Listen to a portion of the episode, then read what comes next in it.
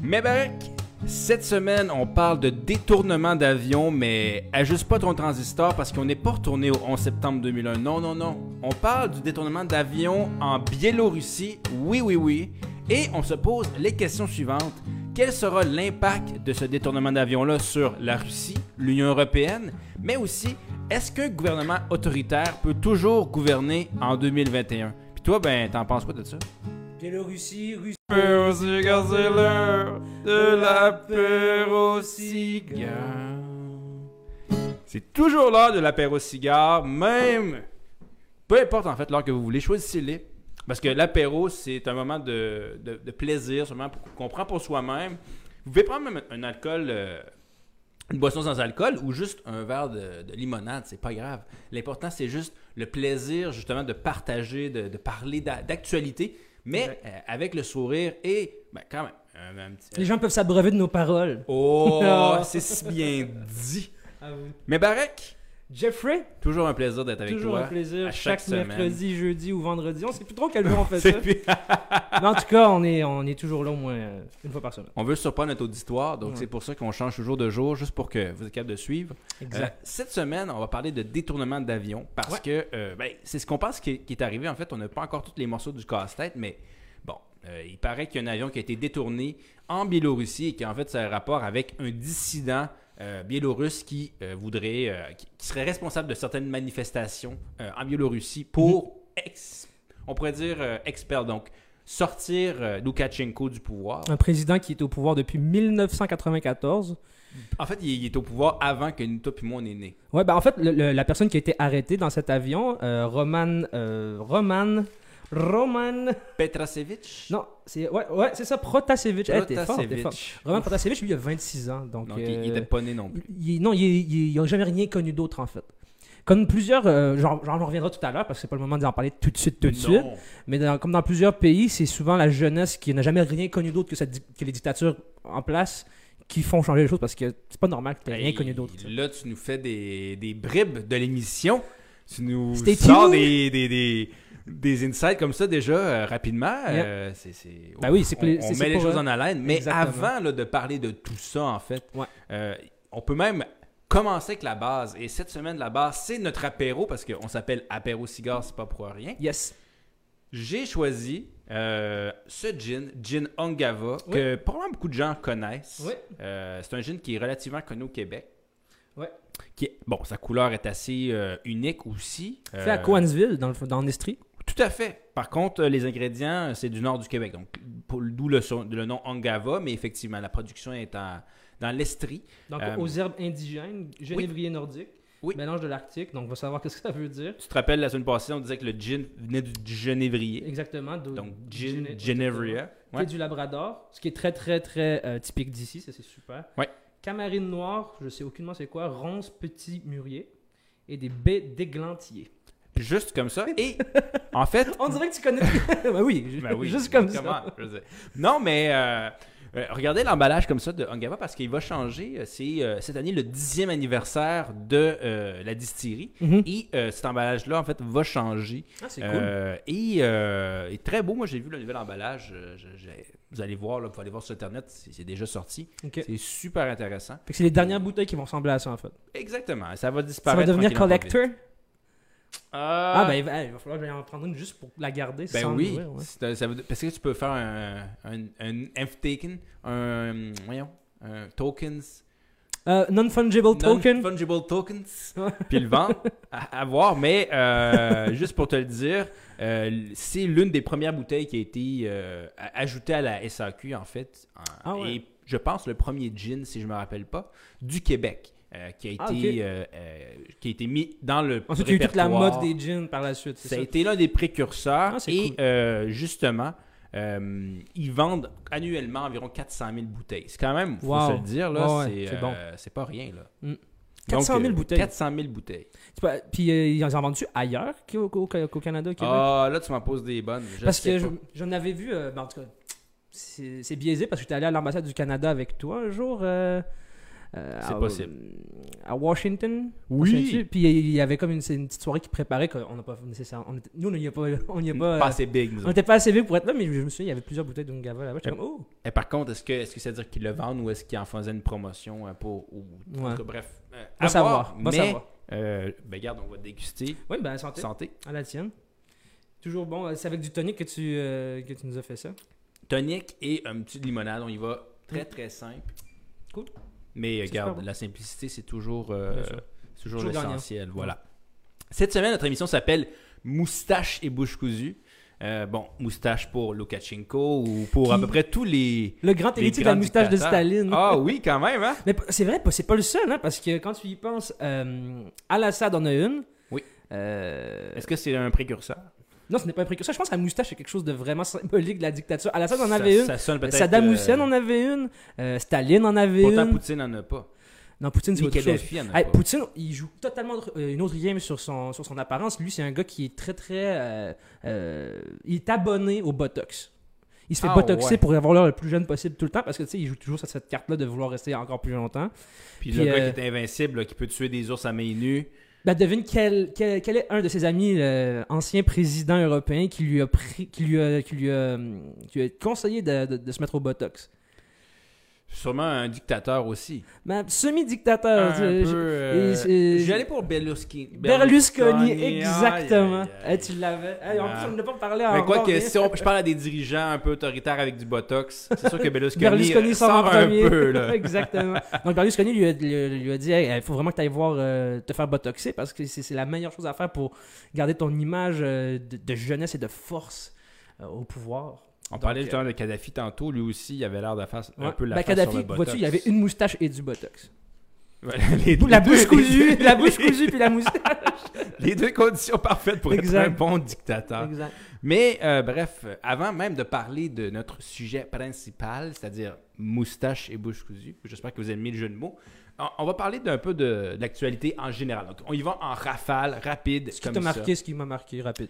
Moi, ce qui m'a marqué, euh, Mebarek, c'est euh, le volcan, je sais pas si je le prononce bien, Nyarongo, qui euh, s'est euh, ben, qui- qui- qui a craché des, des- de la lave C'est où? au, au Congo. Au Congo. Et euh, les images étaient spectaculaires. Vous irez voir ça, notamment sur Reuters ou les- les- la, la lave et toute la, la, la fumée juste à côté du village. C'était. euh, Wow. mais euh, bon, semble se contrôler jusqu'à présent. C'est la moindre des choses, mais euh, ça fait peur quand même de voir ça. Non, ça fait peur. C'est Ouais. un nouveau Pompéi.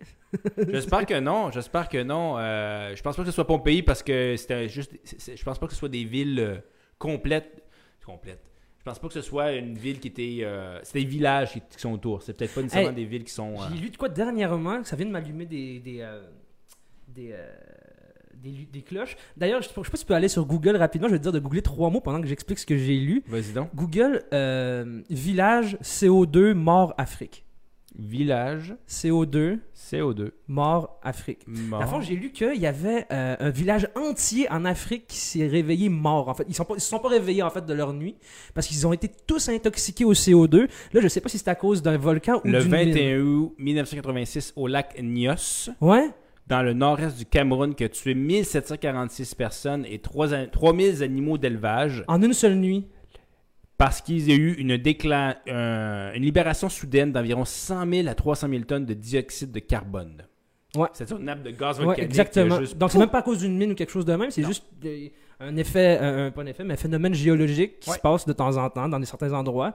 Qu'il y a une grosse, un, une gros, un gros nuage de CO2 qui a été libéré, qui a tué 1200 personnes dans leur sommeil en une seule nuit, plus de 3000, et- 3000 animaux. T'imagines l'hécatombe? Parce que dans- là-dedans, sur ces 1200, dans, dans ce village, il y avait comme trois personnes qui ont survécu. T'imagines, ils se sont réveillés, ils étaient, ils étaient comme knock, knock-out par le, le- tout ce CO2, puis tout le village est mort. On dirait un peu tous les films d'apocalypse. Exact. Puis là, toi, toi c'est vrai, tu te réveilles. Ouais, exact. Wow. Fait que l'affaire du volcan et de pont au pays, ça m'a Afrique en plus, donc ça m'a vraiment allumé sur ce. En tout cas, ce fait sera pas le cas. Ce ne sera pas le cas si c'est en 1986. Oh, J'ai dit n'ajustez pas vos transistors en début d'émission. c'est ça. En 2021, ça ne s'est pas passé. Cool. Toi, qu'est-ce qui t'a marqué? Qu'est-ce qui m'a marqué? Bon, euh, j'apprends à personne que encore en ce moment, euh, Israël et Palestine, euh, ça chauffe encore. Ça, encore en Ça chauffe moins, mais ça chauffe Ça chauffe un peu moins, mais ça se tient encore dessus. Il y a encore des, il y a encore des tensions. Et j'ai, euh, j'ai trouvé. Oui. euh, sur Internet quelque chose qui m'a vraiment marqué. En 2013, euh, donc juste avant la, la- la- la- l'avant-dernière ben, l'avant-dernière guerre israélo-arabe, la dernière était en 2014, donc juste avant ça, il y a dans le Figaro, j'ai trouvé un- dans le Figaro, un, un- un journal français, un, euh, un article qui faisait état du gouvernement israélien qui payait, qui, donc, qui offrait des bourses aux étudiants israéliens euh, pour défendre euh, le pays sur les réseaux sociaux. Donc, euh, par exemple, ici, tu as Logique, tu sais, le- le- le- le- l'Office euh, Ouais, pour la ouais. jeunesse ici au Québec, qui, qui offre des bourses bon, pour te permettre d'aller faire un stage ou, euh, ou ouais. whatever. Ben, eux, en Israël, ben, ils, ont, ils ont- ils ont des programmes du même genre, mais pour, le- pour que certaines personnes euh, s'occupent de défendre euh, Israël et les, les intérêts d'Israël sur les réseaux sociaux parce qu'ils se sont rendus compte que euh, la planète entière, en tout cas sur les réseaux sociaux, il y avait vraiment des gros mouvements de, de soutien envers Gaza. Je veux dire, à, la, cause palestinienne. Donc, eux, ils se sont, ils sont dit, il faut qu'on mette de l'argent pour qu'on ne perde pas la face sur les réseaux sociaux. Et je trouvais ça totalement débile. Excusez, je voulais pas prendre parti nécessairement là-dedans, mais depuis quand tu payes des gens, des jeunes, pas de leur propre initiative, mais ils vont aller défendre tes politiques de colonialisme sur Internet? Quoique, si, pour des bourses. si le Canada ça, veut euh, me payer pour que je parle bien du Canada, moi, je peux le faire. Là. Ouais, ben t'as vu, t'as t'as vu que la- l'argent peut tout acheter au final. Puis, euh, Ben là, je sais pas, là. Je veux dire, je- à quel point, mais. Parce que je me suis rendu compte que, je veux dire, moi j'ai vu beaucoup sur les réseaux sociaux et dans mon entourage, beaucoup, beaucoup euh, partagent des trucs qui soutiennent, euh, je veux dire, des, des, des posts qui soutiennent la, la cause des Palestiniens. Mais on parlait d'altérité, justement. Ouais. La saison 9, c'est tellement en lien avec ça, je trouve. Exactement, on a oui. vu ces images-là, puis tout le monde. Tout le, a- monde, tout le monde a comme vécu un peu à travers ces images-là mois que, que, que, que vivent les dit, Palestiniens. vidéo Exactement, du- ouais, c'est- ou- exactement, justement, toutes ces vidéos-là, là, puis euh, tout, tout, tout ce que les, les- les réseaux sociaux jouent beaucoup un énorme rôle en ce moment dans, dans cette, euh, dans cette guerre israélo-arabe, et au même titre que, euh, par exemple, durant le, le- le- le- le printemps arabe en- dans les années début 2010, en Égypte, entre autres, avec le documentaire de Square dont tu veux nous parler à la fin. de- Ah, là, tu nous donnes de des bribes de l'émission. Mais oui, euh, y a- dans moi, dans mon, pour revenir à mon point, de, beaucoup de mon entourage euh, partage énormément de ces, de ces posts-là, qui, comme tu le dis, c'est une, une- une expérience d'altérité pour tout le monde, parce que au même titre que voir euh, George Floyd qui reçoit sa... sa- sa- qui, qui Là, se tu fait- fais un autre bribe avec la caricature du devoir. Euh...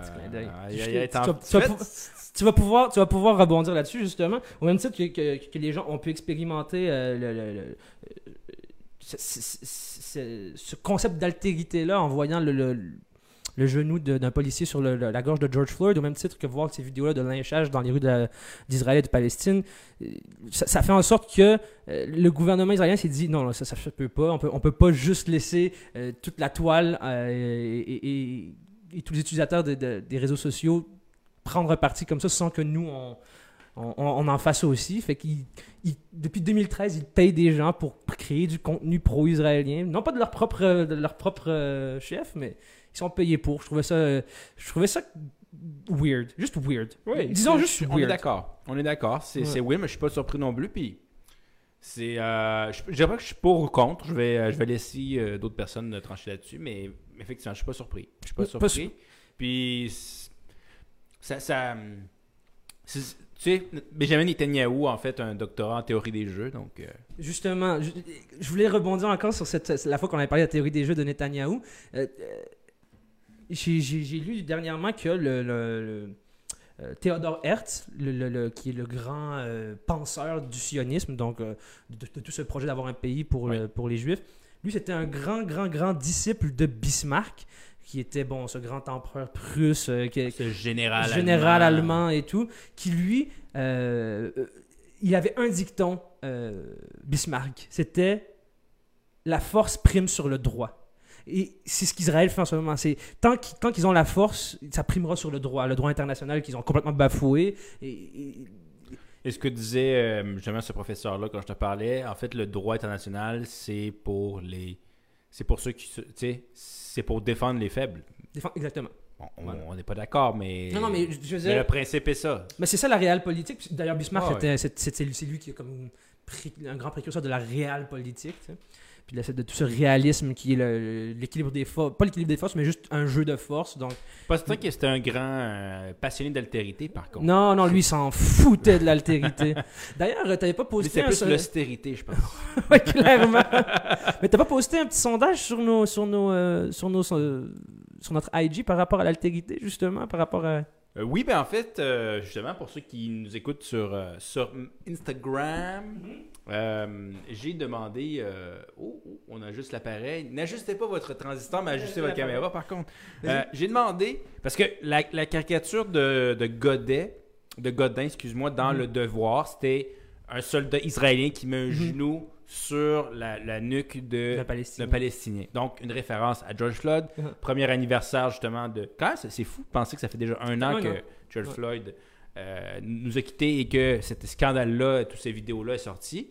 Lui a fait une peu, a repris cette image-là de- d'injustice et de d'une communauté qui, en fait, ne, ne- ne- tombe sous la force d'un groupe qui le pas le sublime, mais le, le met sous les, sous les barreaux, en fait. Mhm. Le tyrannise, là. Le tyrannise. Veux, veux pas, c'est ça que c'est. Et moi, j'ai posé la question, en fait. Est-ce que euh, ça se compare? Est-ce que les injustices que les Palestiniens vivent se comparent aux injustices que les personnes de couleur noire vivent aux États-Unis? Mhm. Et le sondage a répondu que la grande majorité, c'était non. Non. Donc, euh, je pense que c'est je peux 22% oui et 78%. Je peux comprendre que c'est pas la même chose. C'est pas nécessairement le même. C'est pas la même chose, mais, mais c'est...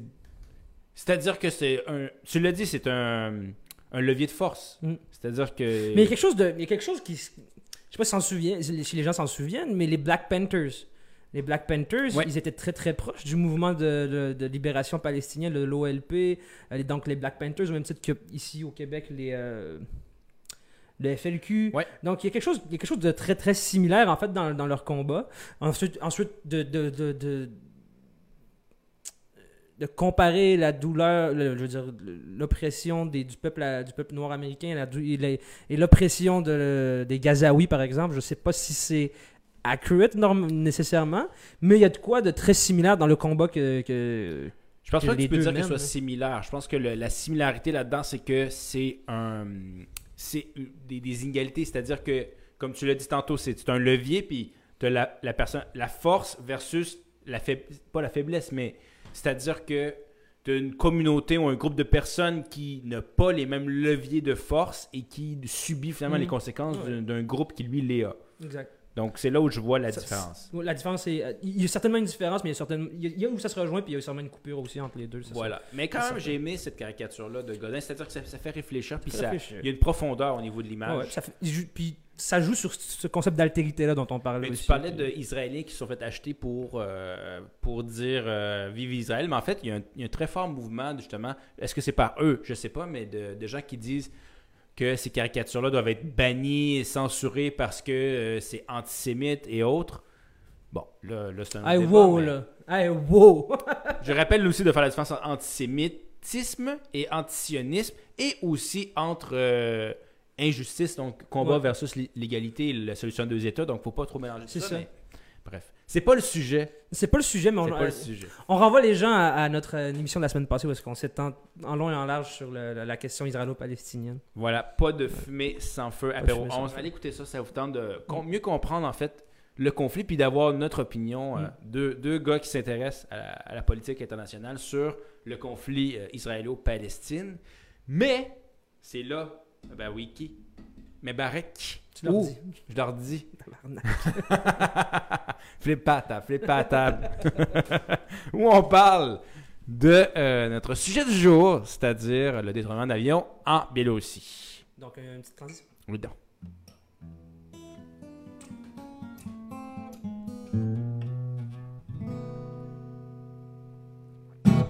Toute une intro quand même. Ouais. C'était chaud, c'était chaud. Mais euh, bon, on est rendu dans le titre du sujet. Ouais. On va parler de ce détournement de l'avion. Donc, on fait un petit topo, Petit état des lieux. un petit état des lieux. Je t'écoute. L'année passée, il y a eu des manifestations monstres en Biélorussie pour protester contre la réélection frauduleuse. On peut se le dire, ben, en tout cas, on en doute fortement de Alexandre Loukachenko, Alexander Loukachenko. Pour avoir un peu plus d'accent russe.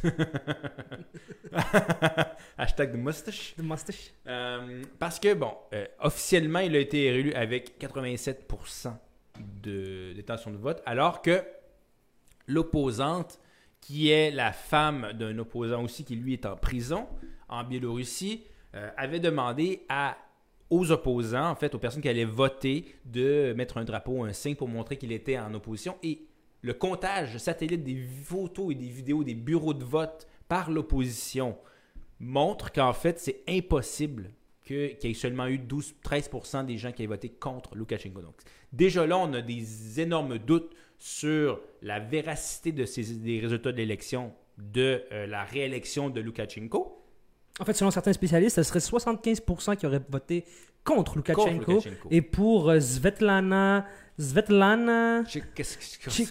Svetlana Tsikhanouskaya. Ouais. Tirenovskaya, Tsikhanouskaya.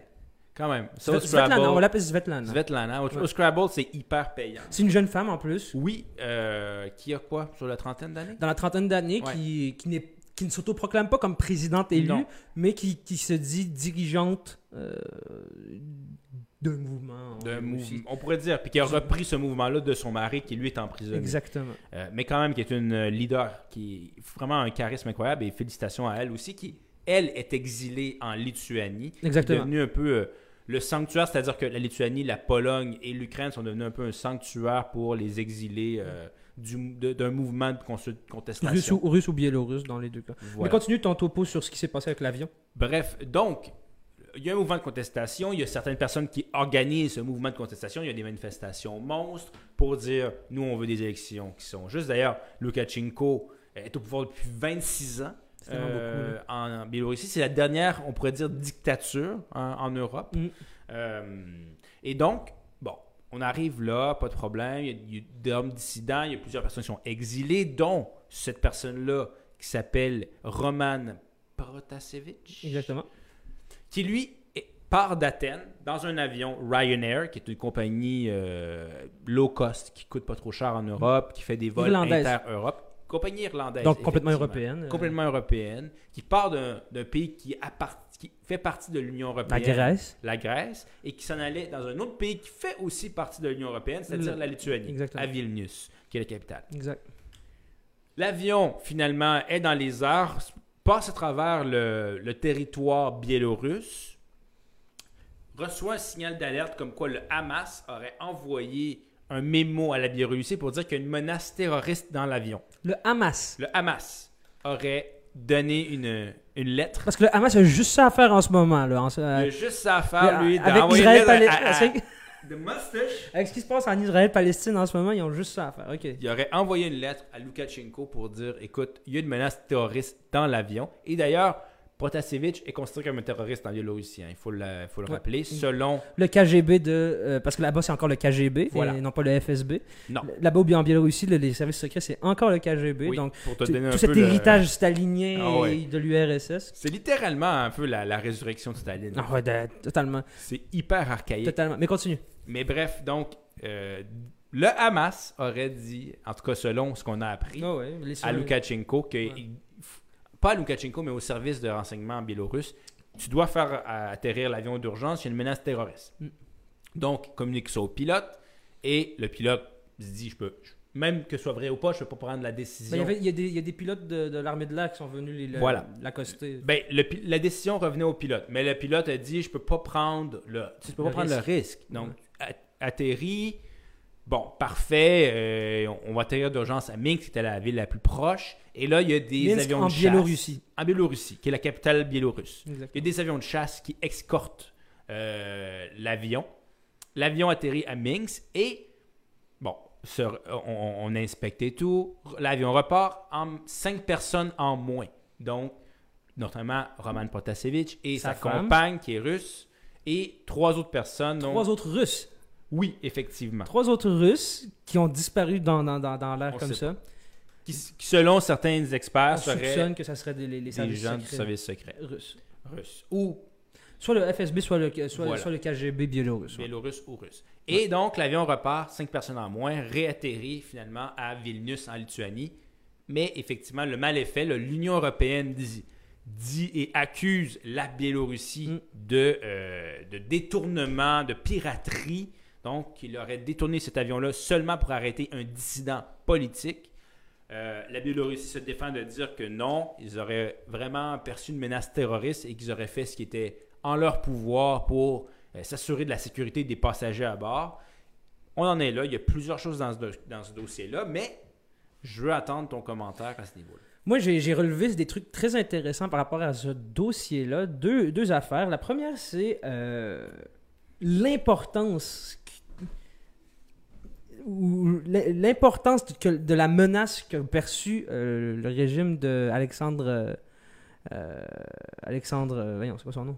Le président biélorusse Alexandre euh, Loukachenko. Loukachenko, euh, quand, quand un jeune homme de 26 ans, en fait, pourquoi, on se demande pourquoi il est si important, ce jeune de 26 ans? Pourquoi Roman Ouais. est si important? C'est que Roman, il a fondé une chaîne sur, un, sur un réseau social euh, local de là-bas, une chaîne qui s'appelle Nexta. Donc- Necta, oui. Exactement, c'est une chaîne euh, qui, qui produit, de, qui produit de, de- de- du contenu, Ouais. mais pour que, la- pour que la, la- la société civile euh, biélorusse prenne conscience de, de- ce qui se passe là-bas. Donc, c'est une chaîne qui a plus de 1 800 000 abonnés dans un pays où est-ce qu'ils sont 9 millions. Tu te rends compte? moins. Un quart. C'est ça, au moins un quart des gens l'écoutent. Non, un quart des gens, quart des gens, ils sont abonnés. Oh, Donc, oui. veux, veux pas, c'est tout le monde qui, qui sont comme. Tu peux écouter la vidéo sans y être abonné, exactement. Donc, euh, tu te rends compte de, de, de, de, de, de l'effet que ce gars pouvait, pouvait avoir. Euh, donc, encore une fois, euh, on, on va en revenir à la fin de l'émission avec le documentaire Square euh, qui traite de la de, de, de, de- de l'importance, entre autres, des réseaux sociaux dans la, dans la lutte du, du printemps arabe en Égypte. Mais tu vois à quel point les réseaux sociaux euh, mettent à mal ce genre de régime-là. Qui, tu, parlais qu'ils étaient archaïques, mais tu vois que le- les nouvelles réalités GAFAM je veux dire, réussissent à percer ces, anciens régimes-là très facilement. Il suffit que quelqu'un partage une vidéo et elle sera repartagée des milliers et des milliers, des milliers de fois. Ça peut mettre à mal tout ce régime-là. D'ailleurs, c'est la même chose qui est arrivée en Russie avec Navalny. Je sais pas si ça te rappelle quelque chose. Il y a comme Bien un sûr. mois, on parlait de lui, Alexei Navalny, ce dissident russe, selon euh, donc c'est un opposant russe, euh, qui avait fait une, qui lui aussi avait une chaîne très très très suivie en Russie euh, sur les réseaux sociaux, où est-ce qu'il avait sorti une vidéo sur un palais présidentiel que Poutine s'était fait Oui. construire avec des fonds, euh, des fonds publics évidemment. Il était pas petit ce palais-là. Non, c'est un- je non, te dis, c'était pas un chac dans le fond de la Montérégie. là. Non non honnêtement là c'est la base arrière parfaite d'un méchant dans un film. Il y a tout ce que tu veux là. Pour, Ah, euh, c'est armé, il y a des il y a des pistes atterrissables, il y a tout ce que tu veux en tout Ça cas. avait coûté, je pense, quelque chose comme 42 milliards. Bon. Le gars, il s'est fait construire une maison, une baraque de 42 milliards, cachée, avec une, sais, une, une entrée de voiture secrète. Oh, oui. Tout- C'est- tout- C'était une Batcave. il y avait une ça. Batmobile, je suis sûr. Exact. Il y avait exact. un costume de. Quoi que je serais pas surpris que, que Poutine ait un costume de Batman. mais avec une peau d'ours. mais, euh, mais oui, ça, ça, rappelle, ça, ça rappelle vraiment la- la- l'affaire d'Alexei Navalny, qui d'ailleurs lui-même avait été euh, empoisonné où Dans un avion. Donc tu vois qu'il y a tous ce- tous ces procédés qui sont très très similaires. Prends pas l'avion, je comprends pas comment. Prenez pas l'avion. Prenez pas- ah, moi, être biélorusse, dissident, pardon, biélorusse ou, euh, ou russe, je, je, je prendrais pas l'avion. Prends pas l'avion. Je, je, ferais mes affaires en vélo, j'évite les, les- les- aérien des endroits Achète-toi un petit endroit, cuisine-toi avec tes maïs, puis tu replaces, puis euh, C'est ça. fais-toi oublier. Là. Puis, euh, je sais pas si tu as quelque chose à ajouter par rapport à ça, sinon moi je peux encore euh, soulever quelques points qui m'ont. euh, Ouais, mais non, c'est intéressant ce que tu dis parce que effectivement, il y a beaucoup de. Ben, déjà là, il y a beaucoup de, de similarités aussi entre la Biélorussie et la Russie, c'est-à-dire que tu as deux euh, dirigeants qui sont relativement très autoritaires, Mhm. en euh, Poutine et Loukachenko. Bon, Mhm. un une moustache, l'autre n'en a pas.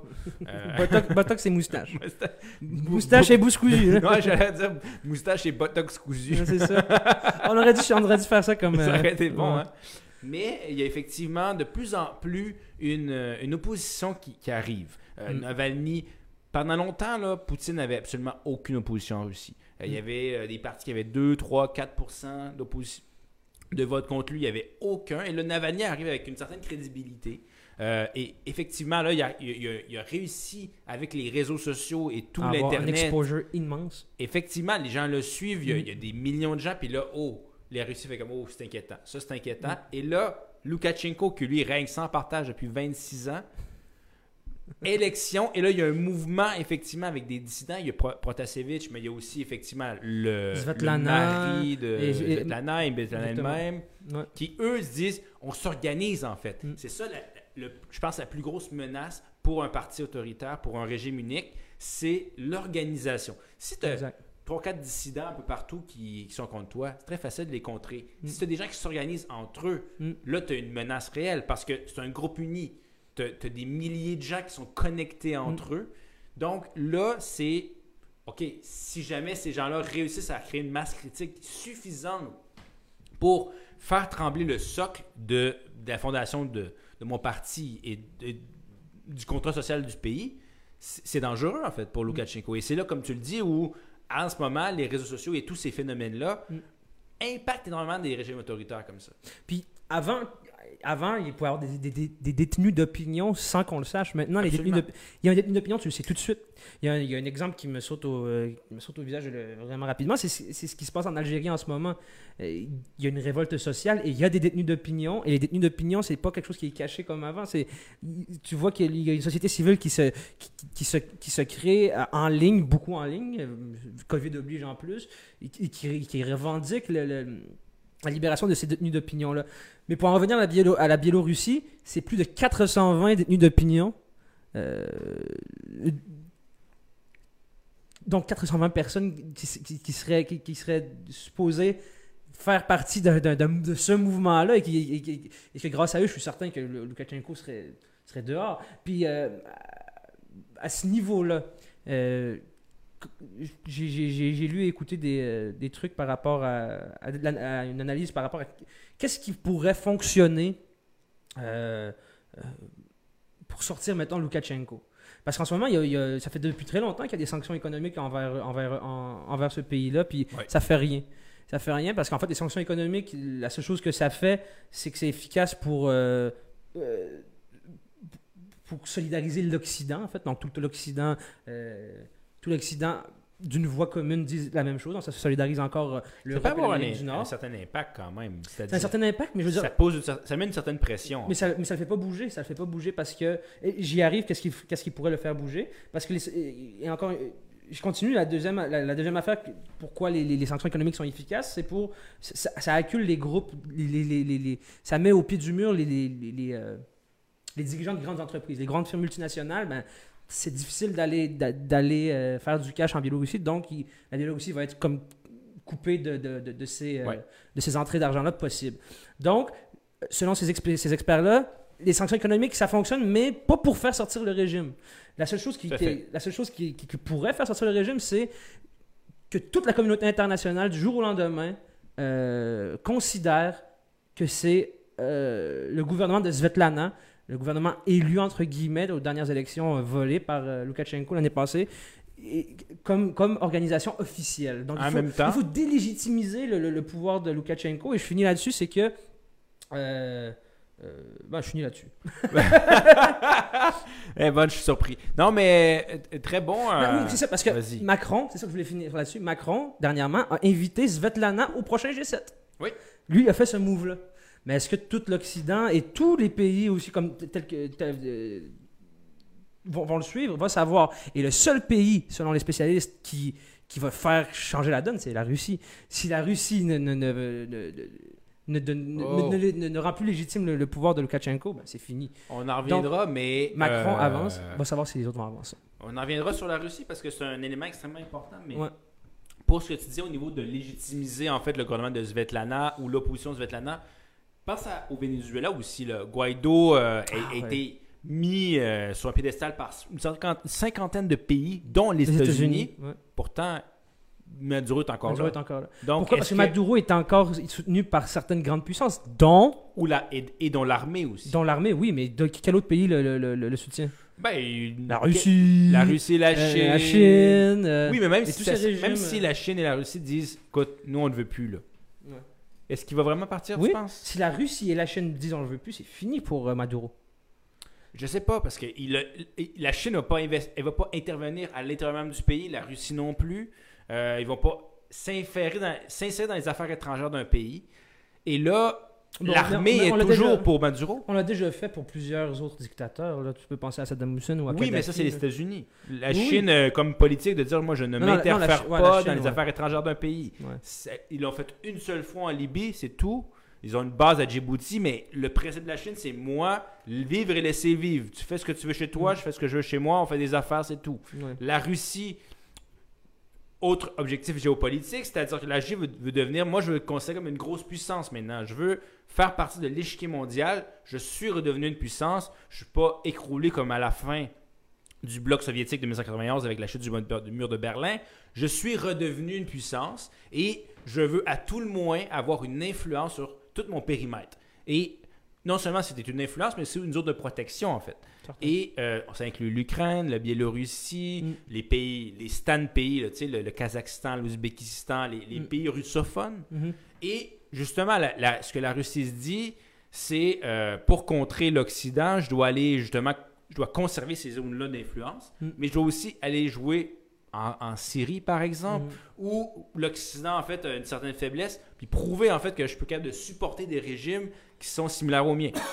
Donc, des régimes autoritaires, des régimes comme Bachar al-Assad, euh, euh, en Amérique du Sud, comme tu l'as dit, avec Maduro, à Cuba, etc. Guaido. je- Donc, de un, ça n'arrivera pas parce que, en, en termes de jeu d'échecs, la Russie. euh, je vois pas pourquoi la Russie voudrait jouer comme l'Occident, en fait.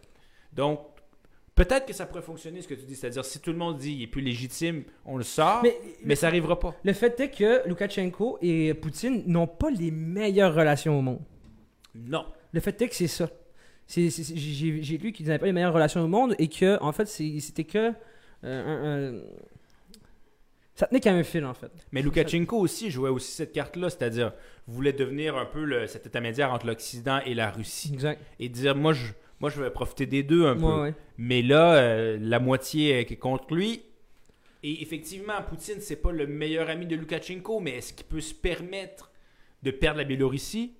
Je veux dire, regarde l'Ukraine, ce qui s'est Mhm. passé. En ce moment, l'Ukraine a un Poutine- gouvernement Poutine, en fait, occidental. Je suis d'accord parce qu'en fait, le Poutine- je crois hein, que, le, le- que le calcul que Poutine va faire, c'est comme ouais, si, si je délég- dégéli- Oula. Si je délégitimise le, le gouvernement de Lukashenko, bon, ça va être Svetlana qui va rentrer. Donc, sympathie. Qui, le- qui va l'avoir aidé à rentrer? Les Occidentaux. Ben oui. Une nouvelle base arrière aux Occidentaux. Donc, Biélorussie va rentrer dans l'OTAN. Encore un pays euh, très, très, très, très proche de la. ben, pas très proche, mais euh, qui- frontalier à la Russie. Donc, euh, la Russie veut pas un pays de l'OTAN à ses frontières. Non. Donc, je crois pas. T'as raison, je crois pas que Poutine va emboîter le pas, par exemple, à Macron. Il va pas, Poutine va pas aller parler à Svetlana. Impossible. Et où tu l'as dit, c'est le principe de containment, c'est-à-dire que l'Occident, ce qu'il veut, c'est contenir la Russie. Mhm. Depuis 1989, c'est cette politique-là. Même Obama le, Mhm. le suivait à la lettre, Mhm. c'est-à-dire contenir la Russie Exact. et justement à, à essayer de, de gruger avec l'OTAN et le- l'Europe tous les pays qui sont autour. L'Ukraine, ça a Mhm. été ça, c'est devenu une guerre civile parce que la Russie a fait bon, ben là, je peux pas perdre l'Ukraine. Le gouvernement est tombé euh, et a mis des militaires en- dans le Donbass. Il a pr- repris la Crimée en se disant là, c'est pas vrai que je peux perdre ce, ce bastion-là. Et cette zone-là, pour lui, c'est très important. C'est un peu comme une zone tampon, c'est-à-dire c'est une protection pour la Russie au niveau des missiles balistiques. La Géorgie, la Crimée, tous ces trucs-là, c'est. Ça fait partie aussi du De son- son projet de son de- projet, l'Arménie, l'Azerbaïdjan, c'est tout l'ex-URSS. Mais Oui, d'où la, guerre dans le Haut-Karabakh de- il y a quelques mois. voilà, où il est, il Ah est paru comme étant le héros parce qu'il arrive comme étant la zone neutre où il divise. Il est pas con Poutine, bro. c'est vraiment une phrase weird, mais il est pas con Poutine. Mais c'est pas, pas comme Netanyahou, c'est pas un gars de, de- adepte de la théorie des jeux, c'est un gars qui, qui, va avoir un objectif qu'il applique puis garde les Point conséquences final, seront les con- conséquences. Exactement, les conséquences seront les conséquences selon lui. Mais il y a une deuxième aussi, euh, obje- un deuxième objectif pourquoi il va toujours supporter Lukashenko à une certaine distance, c'est que si lui ne supporte pas Lukashenko et Lukashenko tombe, ça donne des super bonnes idées. Tu sais, imagine, mettons À que... la Russie, exactement. oui. Parce que c'est.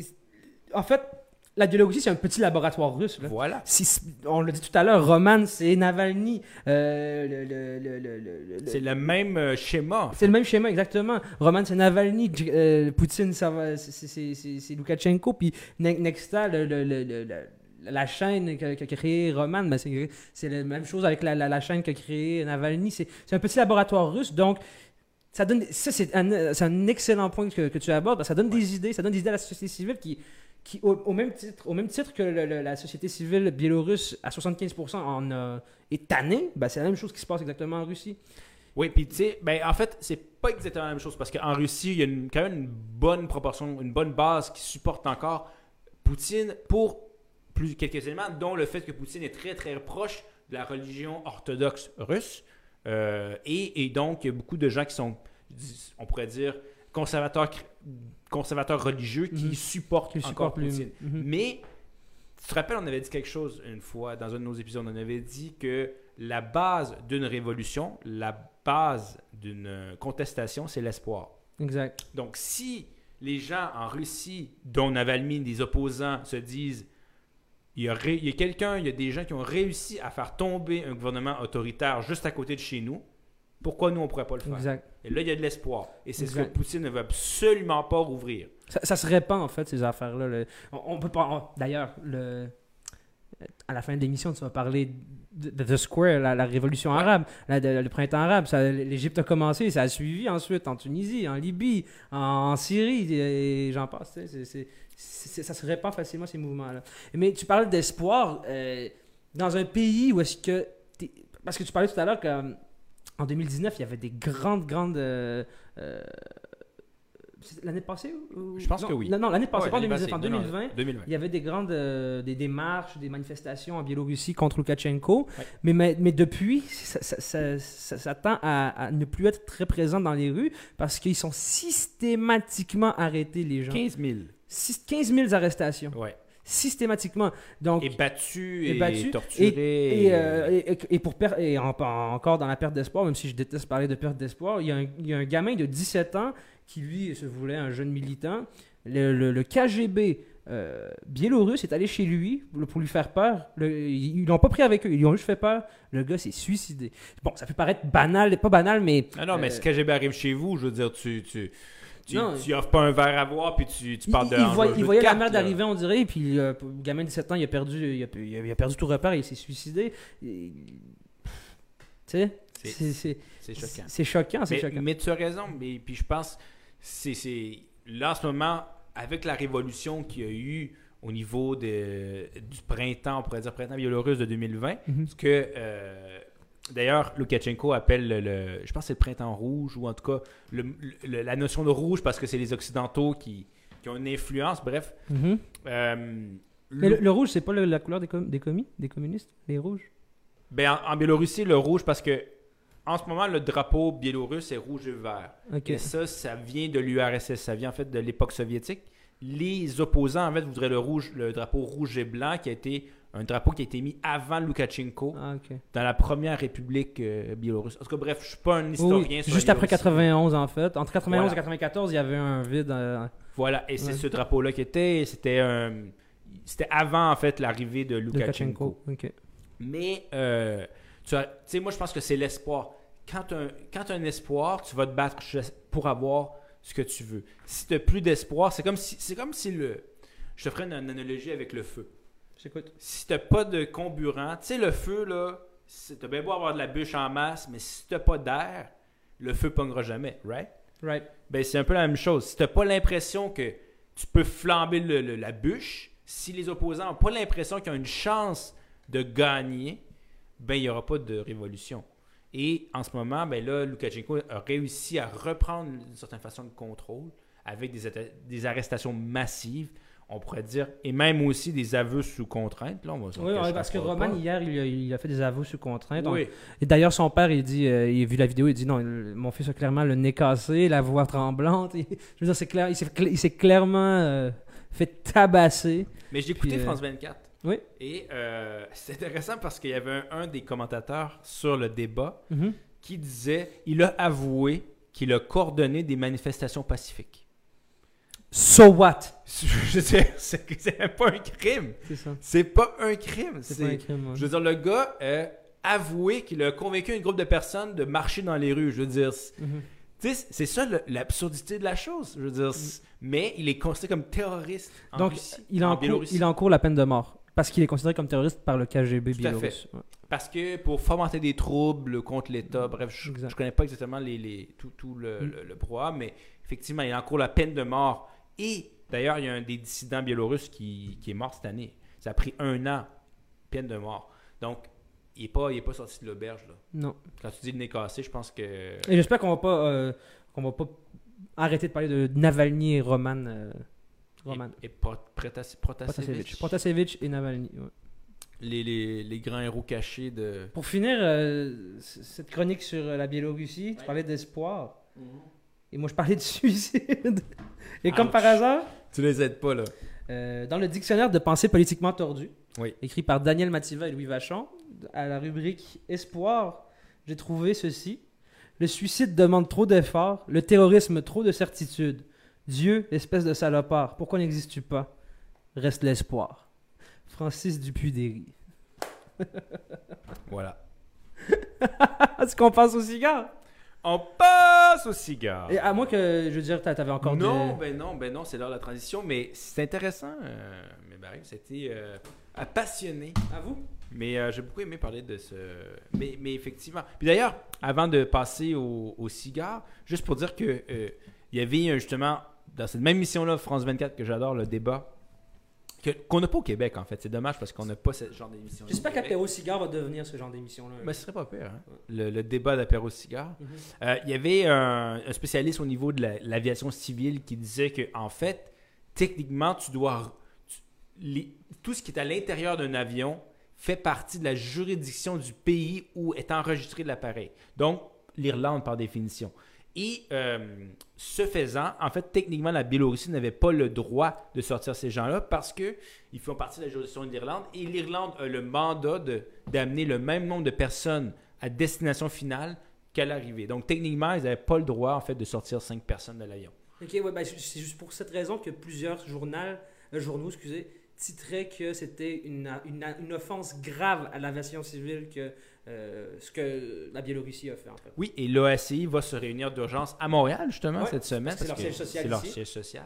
Euh, et euh, l'un- l'une des, des conséquences, ça pourrait être non seulement de bannir, de dire aux compagnies de ne passer tout simplement plus par l'espace aérien biélorusse, mais aussi aux compagnies biélorusses, vous ne pouvez pas atterrir dans des en- en- à l'extérieur de la Biélorussie. Donc finalement, toutes les compagnies ou la compagnie aérienne biélorusse ne pourra pas, en fait, avoir de vol dans tout l'espace de l'OACI, c'est-à-dire pratiquement nulle part. Et ça, c'est des une droits. pas pire sanction. C'est quand même, là, je veux dire, c'est pas. euh, c'est pas, hey, euh, fais des travaux communautaires 3-4 jours par semaine, puis c'est réglé après deux semaines. là. Je veux dire, c'est. Oh, oui, je comprends. Mais, comme tu l'as dit, est-ce que ça va vraiment avoir un impact sur le régime? Bon, ça, c'est une autre question. Euh, Il y a toujours un peu ce débat-là sur les- de- si les extensions économiques ont vraiment un impact ou pas. Clairement. Puis tout à l'heure, quand je parlais de solidariser un peu l'Occident, euh, Justin Trudeau a condamné euh, ce que euh, la Biélorussie a fait, ce qui a mené à ce que l'ambassadeur de la Biélorussie au Canada veut mettre la clé sous la porte de son ambassade le 1er septembre. Il fout le camp. Puis ça en va, prend ses billes, ses claques. Puis le, en fait, l'ambassadeur de Biélorussie en Lettonie est reparti chez lui. L'ambassadeur de Lettonie en Biélorussie est reparti chez lui. Fait que c'est en fait des avions, mais ils peuvent pas voler. Mais euh, à- à- on gardera l'œil là-dessus pour vrai. on garde un œil. On garde un œil ouvert. Puis, euh, on passe maintenant au, au cigare. Les deux yeux bien ouverts, ou l'un des deux.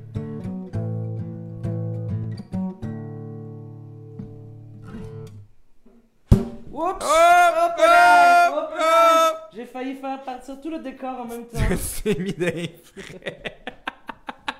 Mais tout est bien qui finit bien. Excusez pour, euh, pour les gens en audio qui vont recevoir le gros coup dans mon micro que j'ai fait. Je suis désolé. Je t'accuserais pas de moustache et bouche cousue. Ouais, non. Non. Fenêtre cassée peut-être, mais pas moustache et bouche cousue. Ouais, ouais. On va parler du cigare en lien avec euh, justement ces- cet autoritarisme-là. Et avant, en fait, avant d'en parler, là, on, on- une petite question qui, qui, qui brûle les doigts. Là. Toi, tu penses ça encore que les gouvernements minoritaires ont un avenir en- au 21e siècle? Non. Non, non. Ben, le gars, il a- il- la Syrie, ça, Bachar al-Assad s'est remis sur les rails. euh, en Iran, en Arabie Saoudite, la Chine qui exporte son modèle en Afrique. C'est-à-dire que c'est plus une question de qu'est-ce que ces régimes-là peuvent apporter à l'Occident que est-ce que c'est une question tempo- euh, je veux dire, euh, de, de, de- de- comment dire, d'époque. C'est plus une question d'intérêt que d'époque. Ça n'a pas rapport contre le 21e siècle. Est-ce que l'Arabie Saoudite, est-ce que euh, Maduro ou est-ce que euh, Al- Al-Assad peuvent apporter encore à certains régimes, certaines puissances comme la Russie, les États-Unis ou, ou certains pays d'Europe? Tant que c'est oui la réponse, ben oui, cette dictature-là peut, euh, peut, peut continuer. Comme on parlait tout à l'heure de Loukachenko, il peut rester euh, tant, que, tant que Poutine le laisse rester, parce que Poutine ne veut pas euh, de cet effet de, de révolte euh, dans son pays. Donc, Tu parles de réalisme politique et de- d'effet bandwagon, c'est-à-dire de certains, certaines puissances qui ont un, certain- un effet d'entraînement, puis chacun se met, se met derrière. La, la- la- la démocratie et la, et la condamnation de la, dictature, c'est pas quelque chose de nouveau. Là. Ça, ça- ça- ça se faisait déjà dans les années, dans, je veux dire, au 20e siècle. Et pourtant, on laissait faire Kadhafi faire ses affaires jusqu'en 2011 parce que Kadhafi, parce qu'il il- il répondait à certains intérêts occidentaux. On laissait faire, euh, on a laissé faire Saddam Hussein en 91, on, on le laissait faire jusqu'en 2003, tu sais. Ouais. Donc, tant que ça répond à certains intérêts, Donc oui, Oui. en fait, le- oui, la réponse est oui. l'autoritarisme La réponse va est encore, pas qu'il devrait, mais il, il va encore avoir une place Exact. de façon réaliste. Sans parler de la Chine qui, eux, c'est ultra autoritaire, puis ils sont juste too big to fail, donc ça va rester le même. là, mais- Ouais. Ouais, ils sont... Puis d'ailleurs, c'est peut-être ça aussi. Eux, ils exportent un modèle qui... Mm. Où là, il y a- il y a- on peut mélanger succès économique Et autoritarisme. et autoritarisme. Ce qui ferait le bonheur de bien des gouvernements autoritaires. Époque, époque économique, hein, on l'a vu avec la pandémie de COVID-19, ils, ont eu un succès aussi euh, euh, au niveau de la Sanitaire, sanitaire. C'est ça le mot que je cherchais.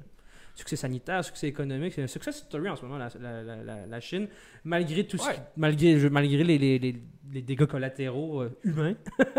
Ouais. Et, et humains et, et aussi euh, environnemental. Mais on va pouvoir en parler. Il y a, d'autres débats avec la Chine, notamment le fait que la population euh, vieillit aussi. C'est un autre. Ouais, tu m'as dit ça la dernière fois, tu as dit que c'est un gros. Tu sais, pendant trop longtemps, il y avait juste le droit de faire un enfant, puis là, ça va être le. Ils vont, fesser, ils vont fesser un mur à un certain moment. Ben, toujours une question de démographie. Mais bref, on est rendu au cigare. Et parlant d'autoritarisme, tu me dis. Hey, tu- je- Heureusement que tu es là pour nous Ah, ramener. non, moi- non, moi, non, je parlais- Ah, non, on fera pas un sujet sur la Chine. On pourrait partir pendant une heure et demie. C'est ça. Tu nous connais. On aime bien trop ça, parler de politique internationale. Exact. Mais on a une maître en. T'as l'air d'avoir une maîtrise Toi, en, toi aussi, tu as l'air d'avoir une maîtrise en. en Mais truc international. Pour les gens qui veulent écouter sur la chaîne, on a fait un épisode là, là-dessus. Oui, tout En- est politique. Tout est, tout est politique, je crois. Ou des- le 5 ou le 6. Cinq Allez, ou six. allez, allez, allez voir. Là, on est rendu à 12. Exactement. Et on va parler du documentaire de Square. Ouais. Que j'ai vu cette semaine.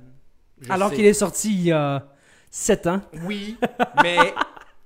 It's never too late. Vaut mieux tard que jamais. Exact. Donc, je l'ai regardé cette semaine et j'ai beaucoup apprécié. Et ça m'a justement fait conscience, fait prendre conscience de euh, justement ces gouvernements autoritaristes, mais là, et de. Parce que le, bon, le documentaire, c'est des jeunes égyptiens, Mhm. notamment un journaliste, Mhm. qui ont créé ce documentaire-là pour faire comprendre, en fait, la révolution égyptienne, le printemps arabe. Et tout le, le documentaire est tourné autour de la place Tahrir, l'importance cette- mm. de cette place-là, du fait que c'est un lieu de rassemblement, du fait qu'on va. De. D'où le, d'où le titre, d'ailleurs, The Square, qui est comme le, le- le- la Plaza de Armas en espagnol. Je sais pas comment, Voilà. le- tu sais, comment on dit en français, The Square, la, la- la place, d'a- le- le- le- la place centrale, le, Ouais, la place, le carré, le carré, non, on dit pas ça. l'esplanade. Peut-être. La place Tahrir. La place Tahrir.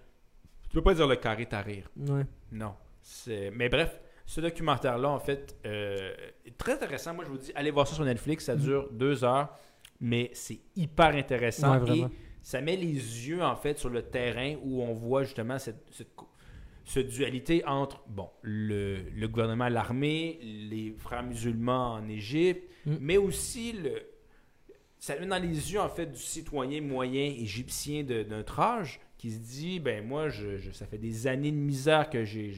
j'ai aucun espoir. J'ai jamais rien connu que d'autre que. Comment il s'appelait? Moubarak euh, le, Moubarak. Mais aussi, j'ai connu la misère, il n'y avait pas d'emploi, il n'y a rien qui se développe. J'ai le goût de changement, je suis tanné. Donc, là, je suis rendu à un point où j'ai un esp- je vais essayer de, de changer les choses. Mhm.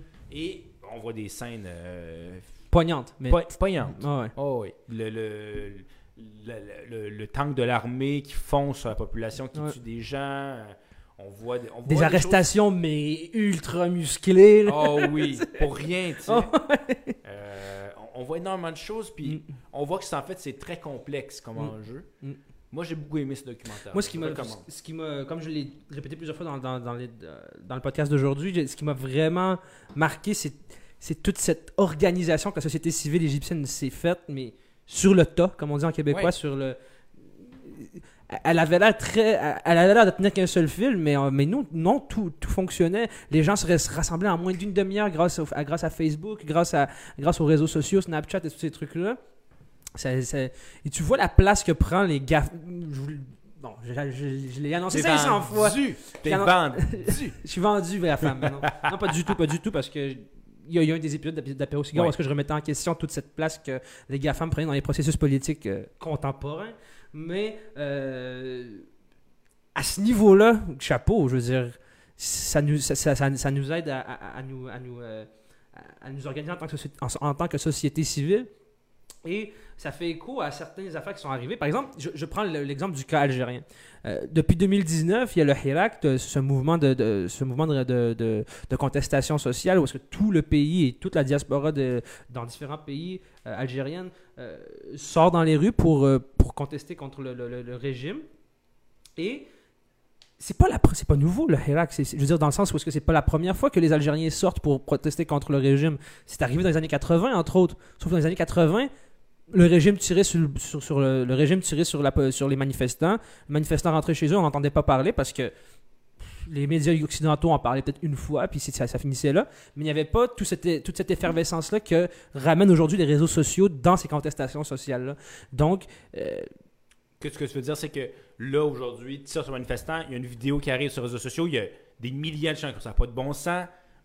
La semaine prochaine, on est là dans la place, puis il y a deux, deux fois plus de personnes. Exactement. C'est ce qui s'est passé aussi la semaine passée à la, à la marche euh, pour- en soutien à la Palestine et Israël. Moi, je suis allé à la, à la- je sais qu'il y, a- y plusieurs marches depuis, depuis la semaine passée. Moi, je suis allé à la première, puis c'était impressionnant les gens qu'il y avait. Il y avait des, Ouais, il y a des des, milliers de personnes. Il y a d'ailleurs eu un peu de, de mauvaise presse, on pourrait dire, avec le fait que certains, selon euh, certains médias, en fait, il y a, Exact. certains Palestiniens qui auraient lancé des roches à, à des personnes d'origine juive. Exactement, les Palestiniens se, se tiraient, sur les, tiraient des roches à des Juifs. Les Juifs, euh, les Juifs euh, protestaient euh, aussi contre la, contre les, Juifs, les, je veux dire des, des pro-israéliens euh, et pro-sionistes euh, venaient, euh, venaient euh, enfin, justement, on fait un appel sur les réseaux sociaux pour venir euh, manifester contre la manifestation.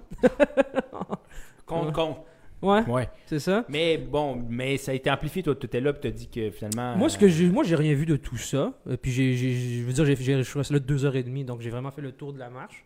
J'ai fait toute la marche, là, c'était comme quelques kilomètres. Puis, euh, moi, j'ai rien vu de tout ça, mais c'est- dans ma tête, c'est quelque chose de très anecdotique parce que dans toute manifestation, il y a toujours des contre-mouvements. Dans toute manifestation, il va y avoir des black blocs. Dans toute manifestation, là, il y a, de- il y a- là où il y a des humains, il y a de, l'homme, il y a de l'hommerie, tout simplement. ouais.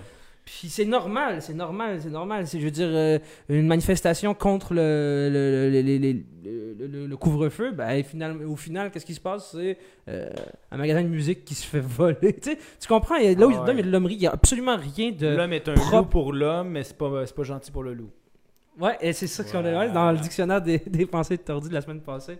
Puis euh, c'est pour ça que pour moi, c'est ce n'est qu'anecdotique là, que- qu'il y ait des gens qui sont contre cette manifestation. Je veux dire, c'est. Dans toute manifestation, il y a des gens qui sont contre ça. Puis, bref. euh, je me suis un peu perdu là-dedans, mais ce que je voulais dire, c'est que c'est impressionnant de voir le rôle que prennent les réseaux sociaux et les, comment les GAFAM, les GAFAM, donc Google, Amazon, Facebook et compagnie, s'insèrent dans ces luttes sociales-là de plus en plus. Euh, tu vois? Par exemple, euh, de- de- dernier exemple, ma, ma copine, par exemple, elle, euh, à son anniversaire, elle avait le choix de récolter. Facebook lui donnait le choix de récolter de l'argent. Ça, ça, ça, ça me ça me récol- récolter de l'argent pour une cause. Pour une cause. Tu comprends? Alors, et Facebook s'occupait de tous les, euh, de tous les, de tous les frais liés à la, à la- à la- à la- à la récolte de dons. Elle a réussi à récolter quelque chose comme 200 dollars pour euh, Palestinian Aid, quelque chose comme ça. Puis c'est intéressant de voir comment ces GAFAM-là s'insèrent totalement dans les, euh, dans les, dans les, dans les, dans ces causes sociales-là. Parce que au fond, elle fait rien, Facebook, en fait. Euh, Elle fait juste créer un Envoie l'argent à algorithme, puis ouais. Puis, mais, mais elle gagne toute cette sympathie-là de tout le monde. C'est-à-dire que pour elle, c'est bizarre à dire, parce que autant c'est beau à voir là, de, de pouvoir. Que, Ce que- gathering. ce, c'est- ce, ga- ce ouais, ouais. gathering-là, comment les gens peuvent manifester et ramasser de l'argent pour tous ces trucs-là. Et en même temps, il y a un côté qui est un peu plus moche, c'est c'est quand même une fenêtre d'opportunité, tout ça, pour pour les GAFAM. pour les GAFAM, qui Mais- vont encore plus avoir un contrôle. euh, L'argent amène la technologie, amène la technologie amène de l'argent. Mais, tu sais, moi, je effectivement, je trouve ça intéressant, ce, ce documentaire-là, sur toute la place qu'occupe aujourd'hui cette mobilisation de masse grâce aux réseaux sociaux. Mais il y a Mm. une autre chose qui m'a aussi euh, beaucoup marqué dans ce documentaire-là, c'est le fait que dire, on fait tomber le gouvernement autoritaire. Mm. Maintenant, what's next? La nature a horreur du vide. Qu'est-ce qui est arrivé en Égypte? Les frères musulmans ont pris le pouvoir. Encore plus autoritaire que le gars d'avant. Exactement. La Révolution française est arrivée, Napoléon encore plus autoritaire. Donc, Qu'est-ce qui est arrivé je, faisais un, je faisais un parallèle avec l'Algérie tout à l'heure. Qu'est-ce qui est arrivé en 90 quand on a ouvert le pays euh, au multipartisme et à- aux élections? Euh, Qui a gagné les élections? Les frères musulmans. les frères musulmans. C'était le, Front islamique du salut qu'on appelait. Et qu'est-ce qui est arrivé en Algérie? La même chose qu'en Égypte, c'est qu'on a tassé les musulmans du, les, frères musulmans du. des groupes qui sont organisés, on va se le dire. Donc, déjà, sont prêts un peu à reprendre. C'est des groupes qui sont extrêmement liés. Exactement. Mais c'est aussi pourquoi il y a beaucoup de gouvernements, dont l'Arabie Saoudite, bon, pour les réseaux qu'on connaît, euh, sont. En fait, préfèrent avoir un dictateur que d'avoir un vide, parce que comme tu le dis, ben là, il y a des groupes qu'on veut pas qui vont prendre le pouvoir. Exactement. Mais, mais tu vois, c'est moi, ce qui, ça qui m'a le plus choqué, c'est que tu as un groupe de citoyens qui, au final, se battaient pour une idée, Mhm. c'est-à-dire des droits, une justice sociale, euh, une démocratie. Donc, tout ce qu'en Occident, on a, c'est-à dire Mhm. un- vraiment des institutions qui sont ex- inclusives, exclu- ben, inclusives et qui sont représentatives et qui permettent le développement humain, économique et tout, et social. Mais au final, c'est que tu as enlevé un truc, il y a un vide, puis comme tu l'as dit, ben, il y a un autre groupe La qui a nature pris la hors du vide, c'est un autre groupe qui, au final.